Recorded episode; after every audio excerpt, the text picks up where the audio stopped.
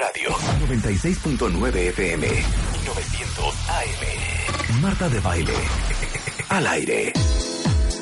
Son las 11.39 de la mañana en W Radio Cuentavientes y les va a encantar el tema. Ya ven que hoy todo es el cuento de que sin gluten en los menús de restaurantes, ya hay hasta cosas que no tienen gluten, ya hay tiendas en México de sin gluten, hay una cantidad de productos infinita que no tienen gluten, este y uno dice, ¿será que yo tengo Sí. problema con el gluten, que es que la yo, proteína del claro. trigo? Y bueno, ¿qué tiene que ver el gluten con la enfermedad celíaca?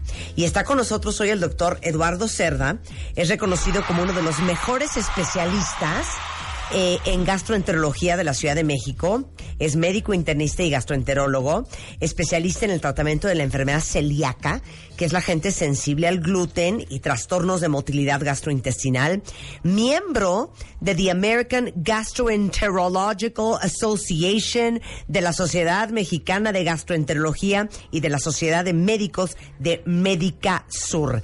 Y para todos los que dicen, a mí me late que yo tengo algo con el trigo, algo con el gluten o yo no puede ser, bienvenido Eduardo, ¿cómo estás? ¿Qué tal, Marca? Ah, no, ya te Marta, pusiste perdón. serio. Ya, Ya, ya. te pusiste. Ya Ahorita puso estaba como periquito. No, no te puedes poner serio. Ok, ok. ¿Quieren hacer examen? Sí. Vamos a hacer examen. Echa, venga el examen. Examen. Sorpresa, Examen. sorpresa, Examen. sorpresa, Examen. sorpresa. Examen sorpresa con Marta de Baile. Ok, ¿quieren saber si son celíacos o si tienen problemas con el gluten o qué vamos a averiguar con este examen, Eduardo? Pues sí, si tienes una probabilidad de poder padecer esta enfermedad o alguna relacionada al gluten. ok, que es como entonces, imaginemos que todos estamos en consulta con el doctor Cerda. ¿Es Cerda. Cerda? Cerda. Cerda, ¿verdad? sí. No te bulleaban cañón en Sí, chiquito? seguro. No, y sobre todo allá en, en, en la, en la facultad. Eh, Fíjate, ¿Cómo en San Luis? Potosí, yo ¿Cómo soy decían? Ay, saludos Pues, a San Luis Potosí, los vamos. ¿Cómo te decían? ¿Te puedo decir al aire? Sí, claro, ¿cómo te decían? No, pues desde el más famoso es el doctor Puerca. Entonces, ah, claro, el doctor Claro, doctor Puerca. Doctor Cerda, Cerda. ¿Quieres una cerveza cerda? ¿No? Exacto. ¿Quieres otro taco? Cerda. Cerda. Está buenísimo. Ok, ¿qué vamos a averiguar? Si tenemos sensibilidad, sensibilidad problemas. o, o alguna sí algún tipo de reacción al gluten porque Ok. vamos a platicar hay diferentes problemas relacionados al gluten Ok, venga, estamos en consulta, ¿eh? Venga, estamos Ok, en consulta. Estamos listos, saquen Doctor, papel y pluma. inflamada. Ustedes pónganse o no. Ok. Pues Primera bien. pregunta. Marta Rebeca les voy a preguntar a ver cómo están A ver. pues eh, esto lo hacemos con los pacientes no cuando llegan diciéndonos a mí me dijeron que a lo mejor soy celíaco o creo que tengo un problema con el gluten Ah. bueno hacemos un, un interrogatorio dirigido en base a los síntomas más comunes entonces yo les preguntaría tienen diarreas frecuentes Solo cuando bebo. No. Solo cuando No, bebes. yo es que yo sí. Yo no. Yo a cada rato, perdón, cuenta bien, ando suelta el estómago. Ahora, además es importante, la gente a veces piensa que diarrea es tener cinco o seis evacuaciones líquidas. Si tú tienes una evacuación floja al día, que no está bien formada, eso es diarrea. Claro. Puede ser diarrea crónica. Claro, Yo no. exacto, con Y una vez. ve con cara de claro. Sí, o sea, no tienes que tener chorrillo todo el día. Algo Claro. te sabes. Si sí. haces tres veces popó y una de esas veces está aguado, Eso es diarrea. eso es diarrea. 100%. Eso es diarrea. Y entonces Dos. nosotros hablamos de diarrea crónica más de cuatro semanas. Digo, no tiene que ser diario, intermitente. Te distiendes. ¿Qué tanto te distiendes? Te inflas del abdomen, te hinchas cuando comes eh, gluten o alguna harina. No, ¿no? sí. No, bueno, 100%. Ok, va, siguiente pregunta. Has tenido anemia, sobre todo por falta de hierro, y aquí es a veces un poquito difícil más con mujeres porque luego no es tan infrecuente que por periodos menstruales Sí. abundantes, por trastornos de este tipo, a veces haya esa tendencia, pero es algo que tenemos que averiguar. Algunas te han dicho que tenías anemia o te dieron hierro porque tenías un problema Yo de este así. tipo. O sea, estoy tomando hierro as we speak, porque en mi última prueba de hierro salí con el hierro bajo. Ok. Sí, es algo, es O algo sea, voy muy mal en este examen, cuenta bien. Va, siguiente. Tres, cuatro. Osteoporosis, si te han detectado ¡Cállate! osteoporosis. Es que no nos hemos No hecho hemos la hecho la densitometría Ah, pues, ósea. pues muy mal, muy mal, hay que hacerla. Pitos, colas, flautas. ¿Será tú que tendremos osteo? Bueno, Es que no yo no me he hecho la esa. densitometría, pero ¿te, ¿te sirve de algo que mi mamá tiene osteoporosis? Pues lo que pasa es que a la edad ella es más frecuente la osteoporosis, Sí. ¿no? De hecho empieza a aumentar en las Ok, mujeres. después entonces de voy a poner aquí, me ¿no? tengo que hacer una Una densitometría. ósea en biomédica de referencia. Ok. Mm. Pérdida de peso no explicada, Ay, ojalá. Ojalá. No, eso no. En niños, por ejemplo, que no crezcan o que tengan una talla baja, solemos preguntar cómo están los hermanitos del mismo sexo o el papá o la mamá en el caso de niño o niña para tener una, una idea de si pudieran tener talla baja, eh, historia de abortos de repetición sin una causa aparente, historia de depresión recurrente. Ajá. Tu talla baja no en full. Qué estúpida eres. Pero desde chavito O sea, se sí, detecta. sí. No esto lo estoy O sea, pude haber sido celíaca y por eso no crecí. Puede ser, puede ser. Sí. Cero se me hace. Cállate. Ok, ocho. Ya de la panza es lo único. Diarrea, distensión. Hay dolor abdominal, no es lo común, y el problema es que si se fijan todos estos síntomas, pues son lo que nosotros llamamos inespecíficos. Por Claro, ejemplo, o sea, puede ser la colitis, colitis, puede ser te da todo eso, claro, sí, la osteoporosis te da porque ya llegaste a la menopausia y Sí, claro. ¿no? Eh, la, la talla baja en este país también es muy relativa, este, y es que ya no vemos a los pacientes tan clásicos con cuadros de desnutrición grave, con diarrea con grasa, porque todo lo que entra así sale, con, con niños que no crecían, eh, con estas anemias graves, porque esos cuadros típicos clásicos con, con el tipo de alimentación y de acceso que tenemos ahora a, a la comida se han como apagado un poquito y ahora estamos viendo los síntomas o las manifestaciones atípicas. Por ejemplo, la anemia por falta de hierro, la Claro. osteoporosis, eh, alteraciones en las pruebas de hígado que no queda claro su origen. De hecho, es más común tener una hepatitis por gluten que tener una hepatitis autoinmune y es algo que nunca cuando alguien llega con un problema de hígado, nunca, nunca dejamos de, de hacerlo autoinmune Claro. y luego no hacemos lo del gluten. Claro. Ahora, dime una cosa. Obviamente, a ver, explica qué es la enfermedad celíaca y de dónde hasta dónde va el problema del ser humano con el gluten. Porque puede ser una intolerancia o pues no me cae tan bien. Y otra cosa es, no, de veras, si yo como gluten me escapo de morir. Claro, y esa es una parte bien importante, eso que A ver. preguntas, Marta, porque justamente ahora hemos podido separar en tres grandes grupos los trastornos relacionados al gluten. A ver, venga. El más frecuente y el menos grave Ajá. es lo que antes se llamaba intolerancia al gluten y ahora lo hemos definido como sensibilidad al gluten no celíaca. Eso es lo más frecuente y es lo que la mayoría de mis pacientes que llegan pensando que pueden ser celíacos resultan tener. ¿Y qué son, y qué son cuáles síntomas de Esos son intolerancia? síntomas so- sobre todo de tipo eh, abdominal, intestinal, rápidos. O sea, aquí el, el sello característico de esto es que a los minutos u horas, máximo dos o tres días, Sí. empiezan a tener la distensión, la diarrea, los calambres, eh, se inflaman. eh, a veces hay pacientes que se estriñen, a algunos se les reseca la piel porque puede haber síntomas extraintestinales. Pero esta enfermedad eh, no es peligrosa y ahora lo sabemos. Es muy molesta, ¿no? Es muy molesta, pero no te va a dañar el intestino ni te va a dar ninguna predisposición. ¿no? Se estima que actualmente eh, este tipo de problema debe estar por ahí del 6 al 8% de, de, de, la, de las personas, pero es muy difícil eh, diagnosticarla en el sentido de que se confunde hasta con colitis. Claro. A veces el problema no es el gluten, sino una cosa nueva que ahora se le ha llamado eh, intolerancia a alimentos altamente fermentables, FODMAPs, Ajá. donde entra el gluten, las Ajá. harinas, pero entra, por ejemplo, los lácteos, ¿no? que, que también dan muchos problemas. Ya. Entonces luego ahí se, se imbrincan, se, se, todas estas, estas cuestiones Claro. cuesta trabajo. Y es común que quien tiene sensibilidad al gluten, que es la proteína del trigo, también tiene sensibilidad a los lácteos. Sí, y puede tener Es sensibilidad a otros, a alimentos y puede tener 100%. colitis, que es el Claro. intestino irritable, Claro, y es que saben alimentos. qué pasa, que lo que a mí me trauma del caso del trigo, que no hay nada más sacro, no hay nada más inofensivo, no hay nada más amoroso, amable y amigable Que un pan. que un bolillo. O sea, ¿me entienden? Hasta que para el susto te ayuda, imagínate. O sea, es más, cuando estás mal del estómago, te dicen dieta blanda. Sí, y yo lo primero que pienso es, me voy a comer un pan tostado. O un o ya sabes, eh, o, o un sándwich con pavito. O me voy a comer medio bolillo con un poquito de mantequilla. O sea, o, ¿sabes qué? Una pasta con un poquito de mantequilla y sal. O sea, el trigo y las harinas blancas es lo más como, digamos, amable para el estómago. O si te dicen come fibra, piensas en pan integral. Exacto. Y les digo una cosa, es impresionante lo que son las harinas blancas y lo que es el trigo para muchos de nosotros. Y a lo mejor como es algo que comemos tanto en México y como vivimos permanentemente inflamados y nunca hemos estado desinflamados, que no tienes una idea de cuál es la diferencia. Sí, sí, ¿Crees que así es la vida? Exacto. Andar panzona to- toda la vida. No, claro. O hinchada. Sí, ahora también hemos caído, ahorita está de moda, es una moda no comer trigo y es Claro. una moda llevar una dieta gluten free y, y eso también ha caído en el exceso, en el extremo de que ahora hasta se sataniza al, al Claro, trigo. claro. Tampoco es así. El trigo ha sido una parte fundamental de nuestra alimentación y lo trajeron los españoles. Antes de, de- de la conquista no había trigo en este país. eh, La base era maíz. Digo, sigue siendo el maíz muy importante, pero el trigo, como lo dijiste, ¿en qué familia no hay una pieza de pan o un bolillo?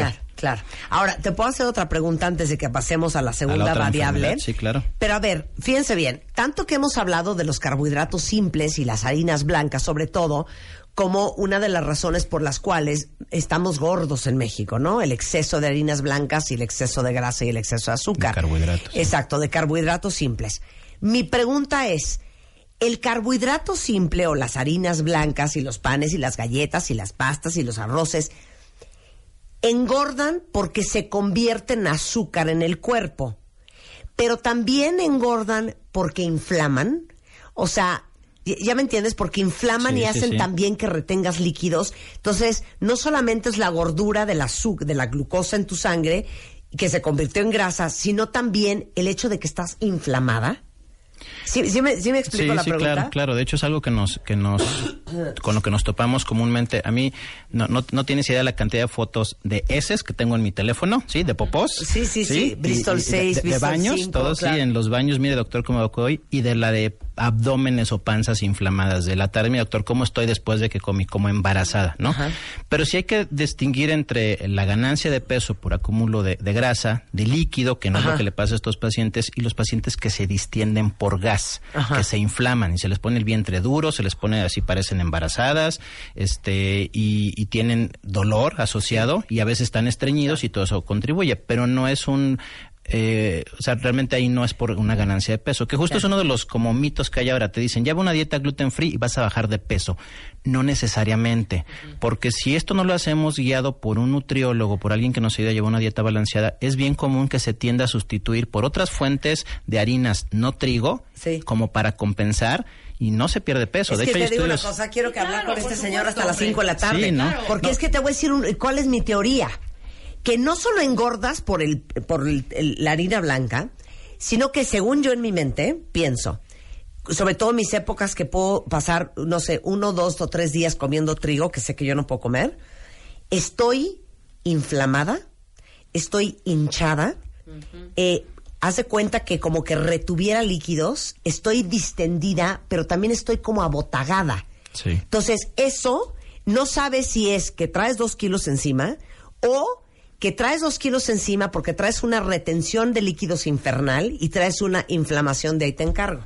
Claro. Ahora, ¿eso cuando lo haces? ¿De vacaciones, por ejemplo? Sí, ya sabes, de Sí. que de repente, domingo en la noche, Claro. venga. Qué bueno, hay que tomar en cuenta unas que- saladitas con Eh, mantequilla. eh, eso y te iba a decir. dale, también dale. uno come más sal en esos momentos, o te tomas una cervecita o las Sí. palomitas. También es un conjunto de factores. Pero, pero sí, Claro. cre- creo que aquí el punto es decir, hay gente que le hace daño el, el gluten, Sí. pero la mayoría de las personas no tendrían por qué llevar una dieta sin gluten. Digo, ya si lo quieren, como quien es vegano, bueno, Claro. cada quien, pero no Claro. por una razón de salud mal Claro. entendida. Entonces, una cosa es la sensibilidad o la intolerancia al gluten. Sí. La segunda, La segunda es la, en, que me voy a ir por orden de frecuencia, Sí, sí. la segunda es la enfermedad celíaca, que esa sí podríamos decir que de todas las alteraciones relacionadas al gluten es la más grave, la más peligrosa. Es una enfermedad inmunológica, no se sabe por qué, de repente el sistema inmune reconoce a las proteínas que no se digieren por completo en el intestino, eh, que, que- que proceden del gluten, como extrañas, como si fuera una bacteria. o sea, la proteína del trigo que La entra a tu trigo. panza, tu panza no la reconoce. No la reconoce.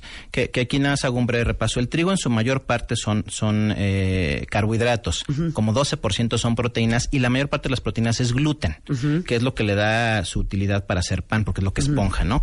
Pero el gluten tiene una proteína que se llama eh, glu- glu- este, eh, ay, gliadina, perdón, se me está yendo con Gliadina. glutenina, gliadina. La gliadina no se digiere completamente en el intestino y en personas con trastornos relacionados al gluten causa o síntomas o en el extremo, que es la enfermedad celíaca, causa, causa una reacción inmune adversa como si fuera, te decía, una bacteria donde el intestino se confunde, quizás por algún antecedente de una infección viral, por un factor ambiental que no, se, que no queda claro, y decide que el trigo es malo, que es dañino, y en su afán por ir a destruirlo o atacarlo termina destruyendo el propio intestino porque generalmente el sistema inmune es el que- nuestro propio sistema inmune es el que nos daña o nos lastima cuando hay una infección en ese afán de destruir al, al agente agresivo Y o entonces externo. la gente que es celíaca de verdad, que tiene esa reacción autoinmune a la glia- ¿cómo es? A la gliadina. gliadina, Sí.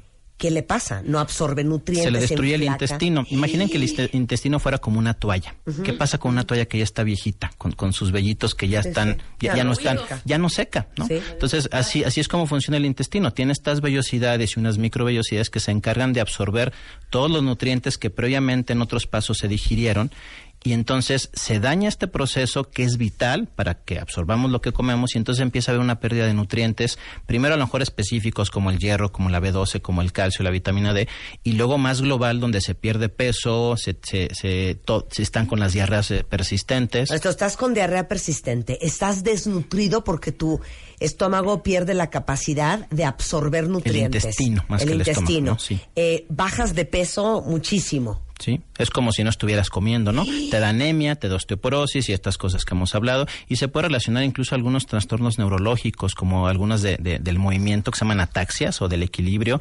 O sea, ya cada vez se le ha encontrado más asociaciones a, a diferentes problemas. Una Es cosa que- de la piel que se llama dermatitis herpetiforme, Sí. ¿no? En fin, hay una asociación importante. Pero les voy a decir que me trauma esta historia, cuenta bien, es que si uno está bajando de peso, fatal del estómago, con diarreas, este, muy mal de ánimo, de energía, este, desnutrido, arrastrándote por la vida, pensarías que traes una infección en el estómago infernal. Exacto, ¿No? Que Es con lo que más se ha de No confundir. celíaco, o a lo mejor hasta que tienes alguna infección viral como VIH, porque son cuadros que a veces son similares. ¿no? Y si no caes en las manos correctas, nadie te va a acabar diciendo que lo que tienes es que eres celíaco y te van a dar bombas de antibióticos y de locura y media. que empeoran todo porque dañan la flora intestinal y Uf. eso empeora el problema de absorción. No imagínate, manches. ¿no? Bueno, el paso número tres, regresando del corte, estamos hablando de todo lo que tienen que saber sobre el gluten y sobre la enfermedad celíaca. La diferencia entre ser celíaco y ser sensible al gluten. Y la tercera variable, nada más adelántala, La alergia al gluten. la alergia al gluten. mira. Regresando con el doctor Eduardo Cerda, no se vayan.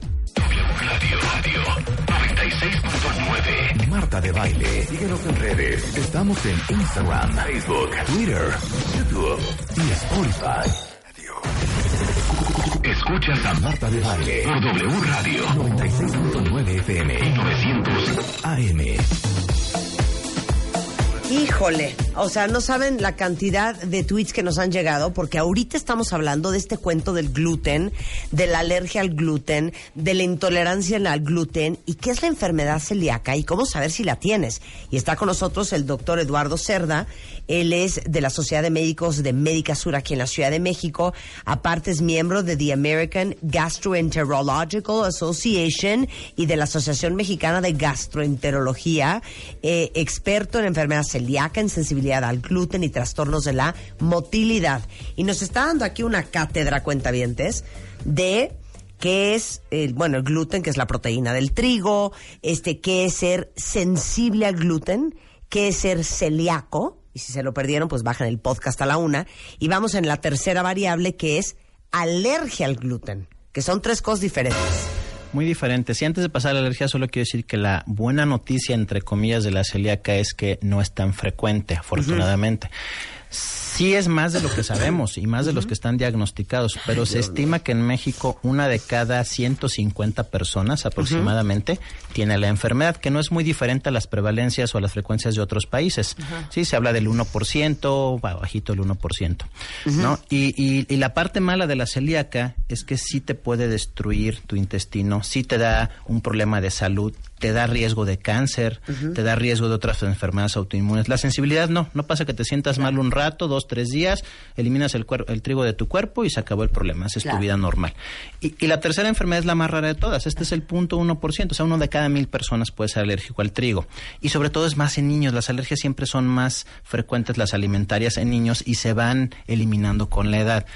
Y como alergia, generalmente, aunque hay diferentes tipos de alergias mediadas por, por, por algunas, eh, an- algunos anticuerpos, generalmente las alergias se manifiestan con algún síntoma típico de lo que todos conocemos como una alergia. O sea, o te salen ronchas, o te da comezón, o se te hincha la lengua, se te hinchan los labios, los ojos, y claro, puede haber dolor abdominal, calambres, diarreas, pero sí son como síntomas un poquito diferentes. De hecho, yo prácticamente no veo alergia al gluten y, O sea, y- y no la trato, y en todo caso lo mando a un alergólogo. Sí, porque claro. sí es una enfermedad diferente. Pero, pero eso es lo que a mí me trauma, porque muchos de ustedes están escribiendo sobre los niños.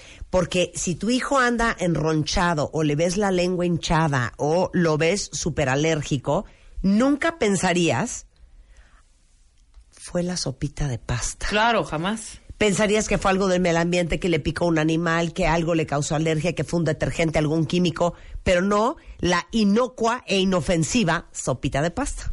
Sí, ¿no? claro. Oye, ahora dime una cosa. Muchos quieren saber eh, cómo se ve un niño, o sea, menores de edad, o sea, chavitos, 5, 4, 3, 2, 6, 8, que tienen intolerancia al gluten o que son celíacos. ¿Son pocos niños celíacos? Pues no, de hecho, eh, la mayor parte de los pacientes tendrían que ser niños porque es más frecuente que debute a esa edad, aunque ahora se sabe que la enfermedad puede aparecer en cualquier etapa de la vida. Tenemos Sí. pacientes que después de los 70 años les apareció la enfermedad. Son los menos, obviamente, Sí. pero, pero bueno, y volvemos a la diferencia entre sensibilidad y enfermedad celíaca. El paciente sensible se ve normal, se ve como cualquier O sea, un persona. niño normal. Un niño normal. A lo mejor está un poquito inflado de su, de su abdomen, ¿no? Ajá. Pero el celíaco es el punto de, dependiendo el grado de afección a- a- al intestino, pues empieza a perder peso, empieza a verse desnutrido, empieza a verse desgastado, empieza a rendir poco, eh, no crece, ¿no? Entonces son y son son justamente estos síntomas que más fueron los primeros que se describieron. Fíjate, es bien interesante. Nos dimos cuenta o se dieron cuenta en su momento de esta enfermedad cuando después de la Segunda Guerra Mundial, por la, por la hambruna ocasionada, se empieza a utilizar el trigo como fuente de proteínas, ¿no? Que no son proteínas de alto valor biológico, pero son muy baratas. Ajá. Y entonces los niños se ponían peor, los niños desnutridos empezaban a inflarse, eh, parecían globitos los abdómenes, de ahí viene la palabra celíaco enfermo del abdomen, y aparte empezaban con diarreas, diarreas bien severas, con, con grasa y con más desnutrición. Entonces dijeron, ¿saben qué? Eh, el trigo tiene algo que está empeorando los cuadros, ¿no? ¿Y de ahí salió? De ahí, de ahí, de ahí empezaron como la, la, la era moderna de, de la enfermedad celíaca. Claro, pero, pero yo quiero pensar que de repente, imagínense, 12 del día y tu hijo llega y te dice, mamá, me duele muchísimo el estómago y le ves la pancita inflada, nunca pensarías nuevamente que fue los hot cakes que se acaba de reempujar en la mañana con harina de trigo, ¿no? Claro.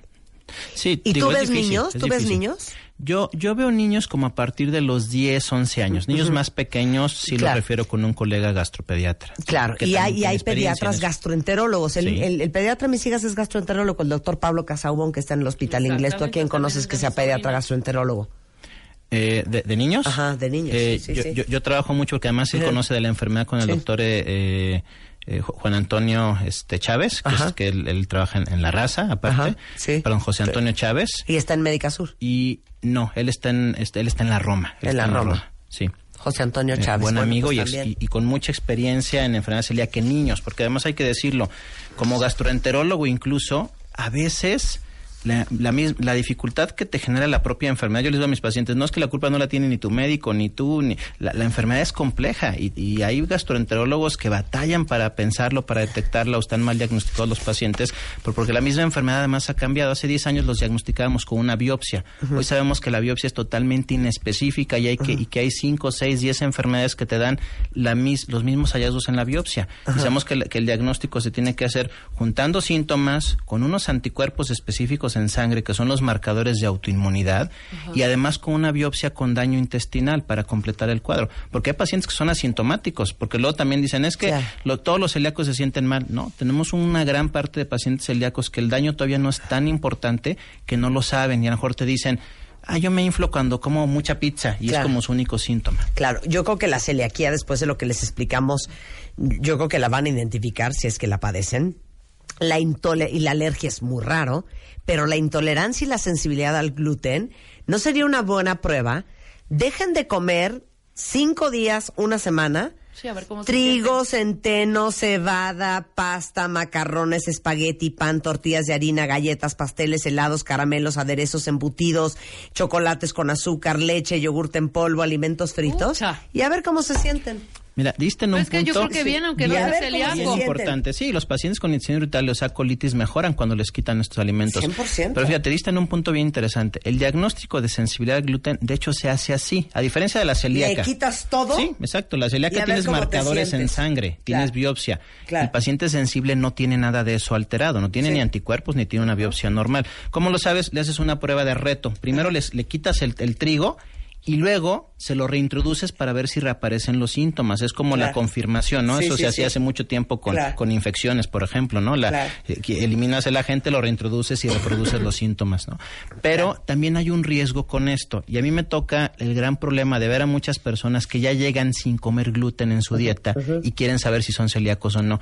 Y a nosotros nos meten en un problema muy serio que a veces ya no están dispuestos a tomar el, el riesgo o el reto de que todas las pruebas de celíaca se negativizan con el tiempo cuando se deja de comer gluten. Entonces los tengo que cuando y sí es muy importante saber la diferencia, porque como te digo, una enfermedad es grave y la otra no. Una enfermedad te puede dar claro. cáncer y la otra no. Claro. Entonces, a la hora que yo les explico eso, la mayoría de los pacientes entienden la importancia de, de saber si eres sensible o eres celíaco y entonces aceptan hacer lo que hemos llamado el reto de gluten. Te tengo que mandar a comer gluten dos, tres, cuatro semanas diario y después hacerte las pruebas y, ver además sales. ver cómo te dan con tus síntomas, ¿no? Ya no quieren. Y, y muchos ya no quieren porque estaban muy bien, ¿no? Claro, Exacto. claro.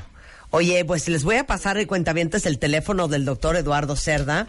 Es gastroenterólogo, médico internista y especialista en enfermedad celíaca, sensibilidad al gluten y trastornos de motilidad. Está en Médica Sur. El teléfono del consultorio es 54 24 7200 extensión 6892. Ahorita se los pongo en Twitter. Eh, o, este, bueno, hay otras extensiones 33. tre- No hay un directo, hijo. Eh, sí está un directo y el directo es eh, eh, la, la primera extensión. que dije. 5424-6892. Exacto. Ese es el directo. 5424-6892. Márquenle ahí. El doctor Eduardo Cerda está en eh, el Hospital Médica Sur. En la clínica de gastroenterología. Oye, y luego hablamos de colitis y todos esos rollos. También, sí, Esto sí. está del infierno.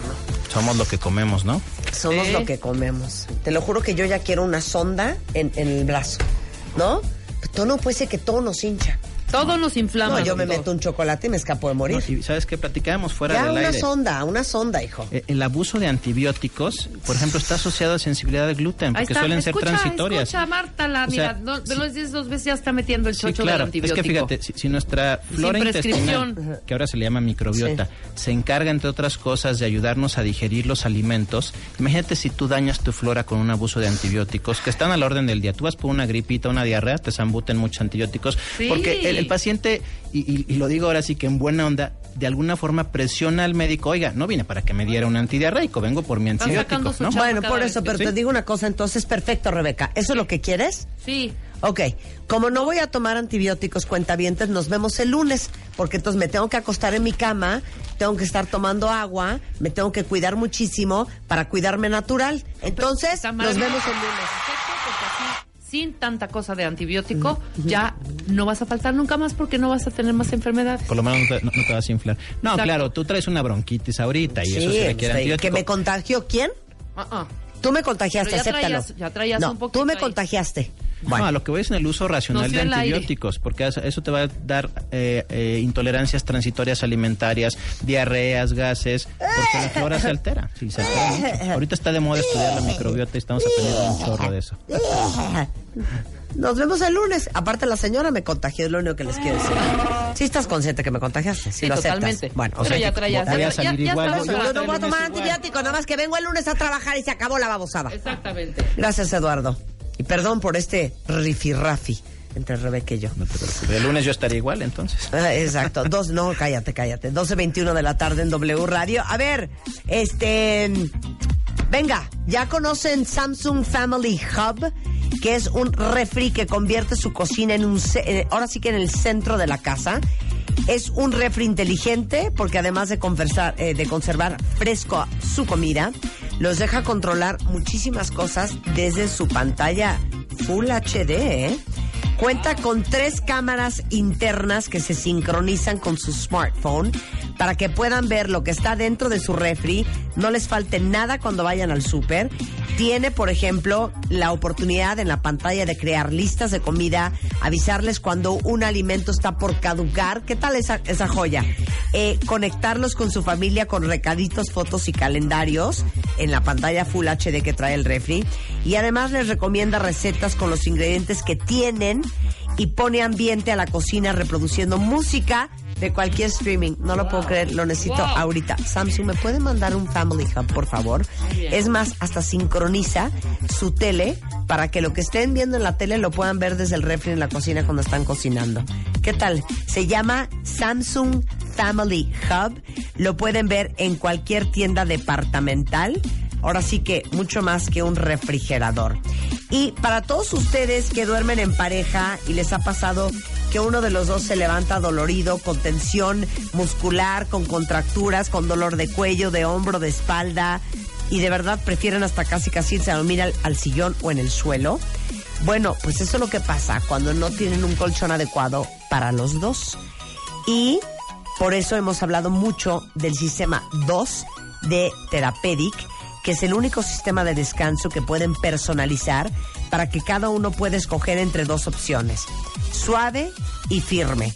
Y además viene con una colchoneta extra para que modulen aún más la firmeza y duerman mucho más cómodos. Tiene un soporte extra que pueden poner a la altura de los hombros, a la altura de la cadera o de los pies y no solo va uno a dormir muy bien, sino que los dos van a tener una alternativa muy cómoda para descansar bien y despertar de mejor humor. Entonces, si hay mucho pleito entre es que a mí me gusta suave, es que a mí me gusta más firme, busquen dos de Therapedic que lo venden en cualquier tienda departamental. Los amamos. Y para todos los que quieran estrenar coche cuentavientes, les platico de Suzuki, que tiene dos opciones, desde la SUV, que es el, el Suzuki Ignis, que es perfecta para la ciudad, tiene una pantalla touch de 7 pulgadas, navegador, cámara en reversa, la pueden personalizar como se les ronque la gana su estilo, muy buena para trayectos en la ciudad y que les quepan más cosas en la cajuela. Esa es eh, la Suzuki Ignis. Y luego está el Swift, que es el mejor rendimiento de combustible, tiene un diseño muy especial, tiene una nueva tecnología que se llama Booster Jet, que solo es de Suzuki, y los dos pueden manejarlos en cualquier distribuidor Suzuki, el más cercano. Hablen, búsquenlos online, agenden una cita y ahorita tienen muchas promociones para que ustedes manejen o su Swift o estrenen una Suzuki Ignis, cortesía de Suzuki. Y con eso regresamos con Mario Guerra después del corte. ¿Alguien de ustedes tiene un ex o una ex que por alguna razón nunca se va de su vida? Bueno, de eso vamos a hablar. ¿Quién trae a su ex pegado hasta la fecha Mándanos todavía? mándanos Con. Mario Guerra. Al regresar, no se vayan. W Radio 96.9 FM 900 AM 900 Marta de baile. Al aire.